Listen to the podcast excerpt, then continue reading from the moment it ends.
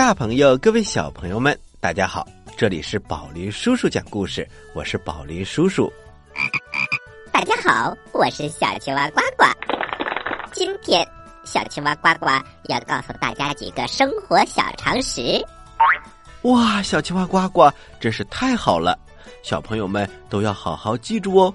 小青蛙呱呱可是不会轻易的讲生活小常识哦。如果你身边有小青蛙呱呱玩偶，请对它竖起大拇指。嗯，小青蛙呱呱真棒。好了好了，宝林叔叔，别夸我了，我赶快讲哦，我都快忍不住了。好，好，好，我们掌声欢迎。小常识，第一条，小朋友们，一天呐不能吃太多的鸡蛋，为什么呢？因为这样。对母鸡的身体不好，它来不及下。呃，小青蛙呱呱，你是开玩笑的吧？宝贝叔叔别着急，还有其他的小常识呢。哎呀，我说的呢，肯定是第一个跟大家开个玩笑，后面的就很专业了。是的，是的，请听第二个小常识，小朋友们，饭后吃水果是错误的观念。正确的做法是饭前吃，为什么呢？因为如果你饭后吃的话，可能水果已经被别人吃了。呃，是说吃晚了吗？是的，是的，想吃什么先下手为强。哎，小青蛙呱呱，还有生活常识吗？我对你的生活常识失去了信心。宝雷叔叔，别着急，后面的更加专业。比如说，我们要远离充电座。哦，对对对，不要离充电座太近，这样很危险。是的，至少要离人体三十公分。嗯，是的，小青蛙呱呱，那你告诉大家这是为什么呢？因为呀，这样就免得你老想拿着手机玩儿，离得远够不着。小青蛙呱呱。接下来你再说什么，我也不接话了。小朋友们，还有最主要的常识：马上入冬了，不要吃太多的零食，因为你要省钱买毛裤。故事一箩筐，故事一箩筐，小朋友们。欢迎来到故事一箩筐。今天呢，宝林叔叔给大家带来了一个非常有意思的故事。故事的名字叫做《海蟒》。接下来我们来听第一集《海蟒》第一集。从前有一条家庭出身很好的小海鱼，它的名字我记不清楚了。只有有学问的人才能告诉你，这条小鱼有一千八百个兄弟和姐妹，他们的年龄都一样，他们不认识自己的父亲或者母亲，他们只好自己照顾自己，游来游去。不过这是很愉快的事情，他们有喝不尽的水，整个大洋都属于他们，因此。他们从来不在食物上费脑筋，食物就摆在那儿。每条鱼喜欢做什么就做什么，喜欢听什么故事就听什么故事，但是谁也不想这个问题。太阳光射进水里来，在他们的周围照着，一切都照得非常的清楚。这简直是充满了最奇异的生物世界。有的生物。大的可怕，嘴巴很宽，一口就能把这一千八百个兄弟姐妹都吞进肚子。不过，他们也没有想过这个问题，因为他们没有谁被吞过。小鱼都在一起游，挨得很紧，就像青鱼那样。不过，当他们正在水里游来游去的时候，什么事儿也不想的时候。忽然有一条又长又粗的东西，从它们上面坠入到他们中间来。它发出可怕的响声，而且一直不停的往下坠。这东西越伸越长，小鱼一碰到它，就会被打得粉碎，或者身受重伤，再也恢复不了了。所有的小鱼，大的也不例外，从海面一直到海底，都在惊恐的逃命。这个粗大的家伙，越沉越深，越变越长，变成许多里路长，穿过大海。鱼和蜗牛，一切能游的、能够爬的，或者是随着水流动的生物，都注意到了这个可怕的东西。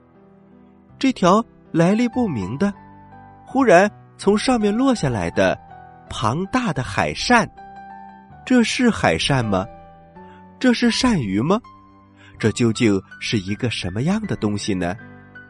是的，我们知道，它就是无数里长的粗大的电缆，人们正在把它安放在欧洲和美洲之间。凡是电缆落到的地方。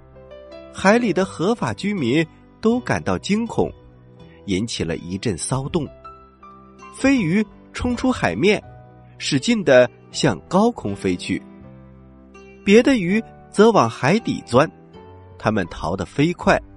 电缆还没有出现，它们就已经跑得老远了。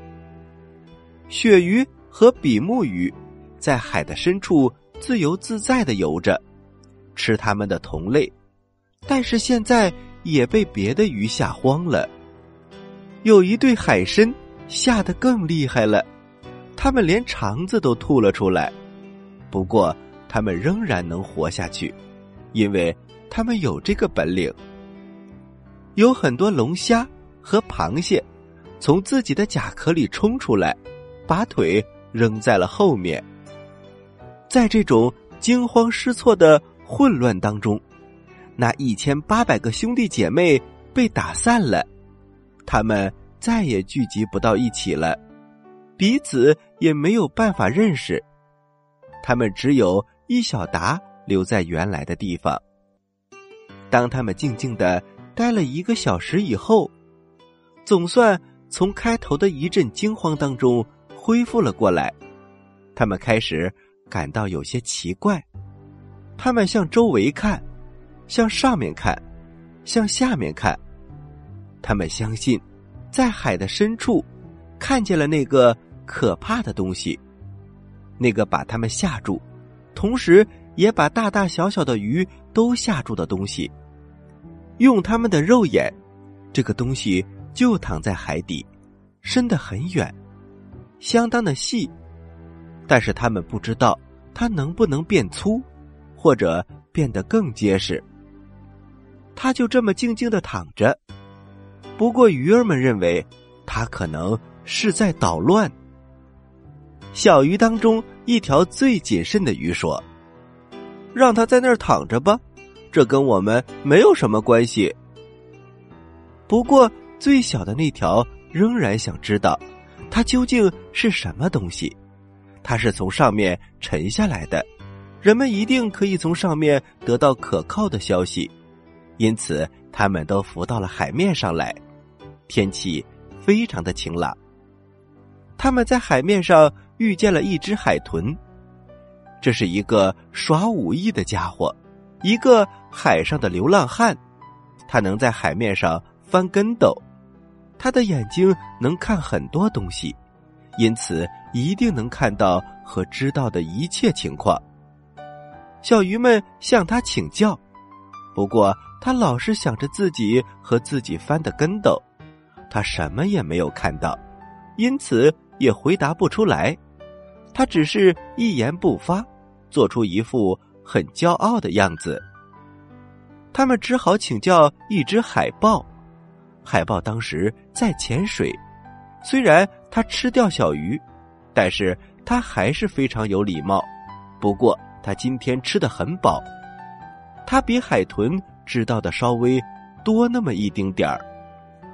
有好几夜，我躺在潮湿的石头上，朝许多里路以外的陆地上望，那儿有许多呆头呆脑的生物，在他们的语言当中叫做人。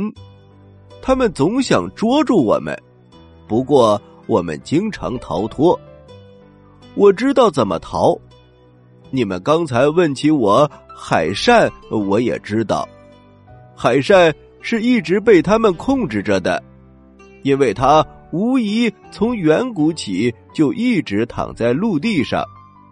他们把它从陆地上运到船上，然后又把它从海上运到另外一个遥远的陆地上。我看到他们碰到很多的麻烦，但是。他们却总有办法应付，因为他在陆地上是很听话的。他们把它卷成一团。我听到他被放下水的时候发出哗啦哗啦的声音，不过那是他从人们的手中逃脱了，逃到这儿来的。他们使尽力气要捉住他，很多手来抓住他，但是他仍然溜走了。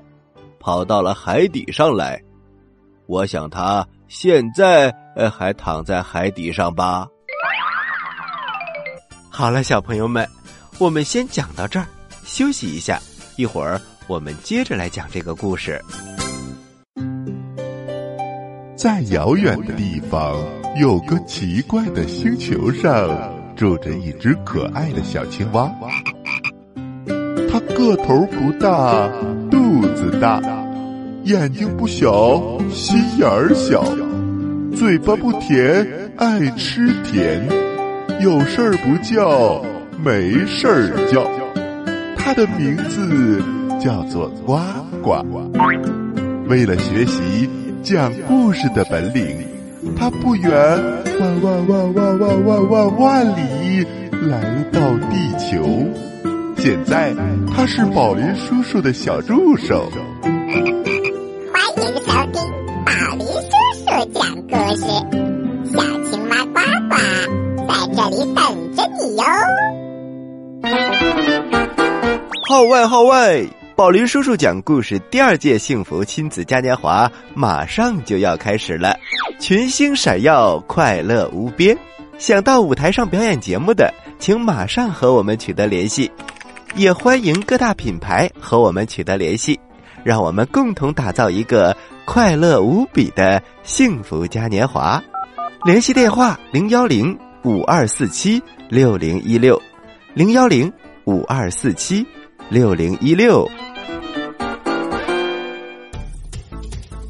您现在收听的是宝林叔叔讲故事，嘿嘿嘿，哈。位大朋友，各位小朋友们，大家好！这里是宝林叔叔讲故事，我是宝林叔叔。我是聪明的小青蛙呱呱，给大家讲生活小常识。哦不不不，小青蛙呱呱，我不要听生活小常识了，我要马上开始讲故事。嗯，宝林叔叔，这是为什么呢？啊，没事没事小青蛙呱呱，你的生活小常识讲的很好，呃，请你再仔细想一想，下一次给大家讲好不好？我马上开始讲故事了啊！海蟒第二集，小鱼们问海豹：“海里那个又细又长的到底是什么？”海豹知道那么一点，他说。那是从人类手里逃到海里来的。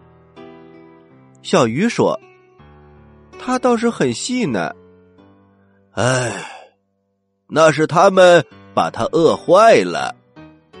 海豹接着说：“不过它马上就可以复原，恢复它原来粗壮的身体。我想，它就是人们常常谈起来而又害怕的那种。”大海蟒，我以前从来没有见过它，也从来不相信它。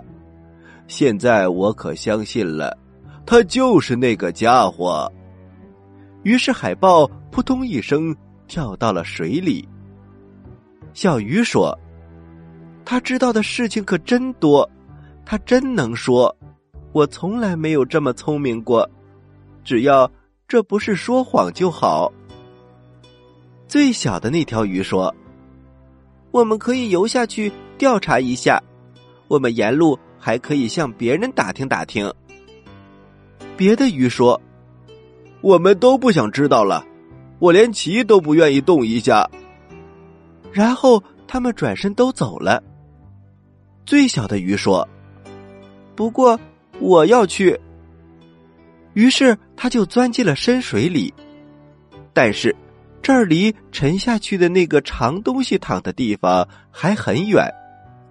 小鱼在海底朝各个方向寻找着，他从来没有注意到，他所住的世界这么的庞大，鱼儿们结成大队在游动。亮的像银色的大船，青鱼在后面跟着，样子更是富丽堂皇。各种形状的鱼和各种颜色的鱼都来了。水母像半透明的花朵，随着水流飘来飘去。海底长着巨大的植物，有一人多高的草，还有类似棕榈的树。它们的每一片叶子上都附着亮晶晶的贝壳。最后，小鱼发现下面有一条长长的黑条，于是他就向它游了过去。但是，这既不是鱼，也不是电缆，而是一艘沉下来的大船的栏杆。因为海水的压力，这艘船的上下两层裂成了两半。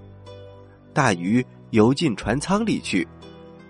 当船下沉的时候，船舱里有很多人都死了，而且被水冲走了。现在只剩下两个人，一个年轻的女人直直的躺着，怀里抱着一个小孩水把他们托起来，好像在摇着他们似的。他们好像在睡觉。小鱼非常的害怕。他一点也不知道，他们再也不会醒过来了。海藻像藤蔓一样悬在栏杆上，悬在母亲和孩子美丽的尸体上。这儿是那么的沉静，那么的寂寞。小鱼拼命的游，游到水比较清亮，还有别的鱼游泳的地方去。他还没有游远，就碰到一条。大的可怕的年轻的鲸鱼，小鱼说：“请不要把我吞下去，我连味儿都没有，因为我是这么的小。但是我觉得活着是多么的愉快呀。”鲸鱼问：“你跑到这么深的地方来干什么？为什么你的族人没有来呢？”于是小鱼就弹起了那条奇异的怪蟒来，不管它叫什么名字吧，这个东西从上面沉下来，甚至把海里最大胆的居民都吓慌了。鲸鱼说：“乖乖。”他喝了一大口水，当他跑到水面上呼吸的时候，不得不吐出一根庞大的水柱。他接着说。乖乖，不得了啊！当我翻身的时候，把我被擦的怪痒的那个家伙，原来是他呀！我还以为那是一艘船的桅杆，可以拿来当做挠痒的棒子呢。但是它并不在这附近，不，这个东西躺在很远的地方。我现在没有别的事情可干。我倒要去找找他。于是他在前面游，小鱼跟在后面，并不是太远，因为有一股激流卷过来，大鲸鱼很快就先冲过去了。他们遇到了一条鲨鱼和一条老巨鳐，这两条鱼也听到了关于这条又长又瘦的奇怪的海蟒的故事，他们。没有见过它，但是都想去看看。这时有一条鲶鱼游了过来，我也跟你们一道去吧。他朝这个方向游了过来。如果这条大海蟒并不比毛索粗多少，那么我一口就把它咬断。于是他把嘴张开，露出六排牙齿。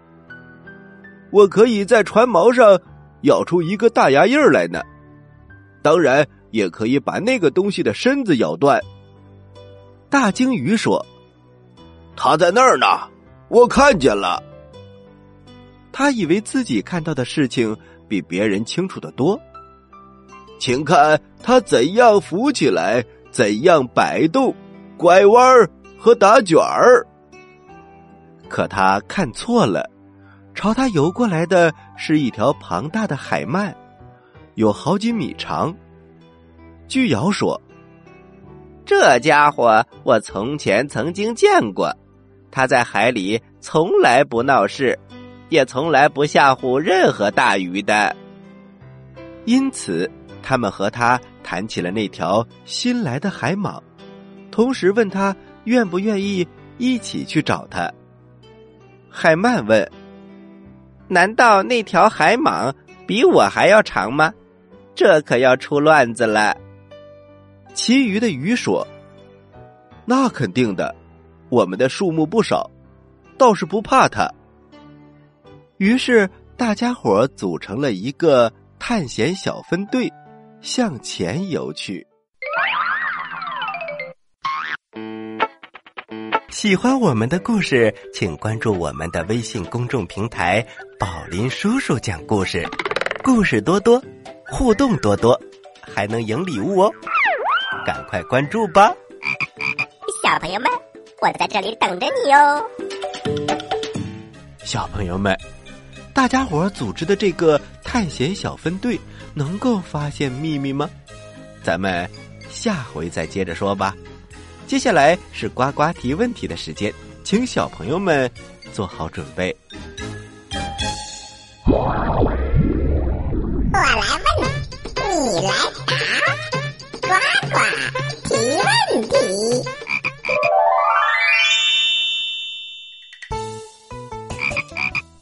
友们，现在是考验你们记忆力的时候喽！我在今天节目的开场讲了几个生活小常识，那可是相当专业的。那么，我的问题来喽，在这些小常识当中，我说过。为什么要在饭前吃水果呢？请把你记住的答案发送给我们吧。知道答案的小朋友，请把你的答案发送到我们的微信公众平台“宝林叔叔讲故事”的留言区，发送格式为时间加答案。比如你回答的是六月一号的问题。请发送零六零一加答案，回答正确的小朋友就有机会获得宝林叔叔和呱呱为你精心挑选的礼物。我们每一个月公布一次，公布的方式是发布在微信公众平台当中，请小朋友们认真关注。好啦，今天的节目就到这里了，我是宝林叔叔。我是小青蛙呱呱，欢迎大家继续关注本台接下来的栏目，咱们下期再见，下期再见。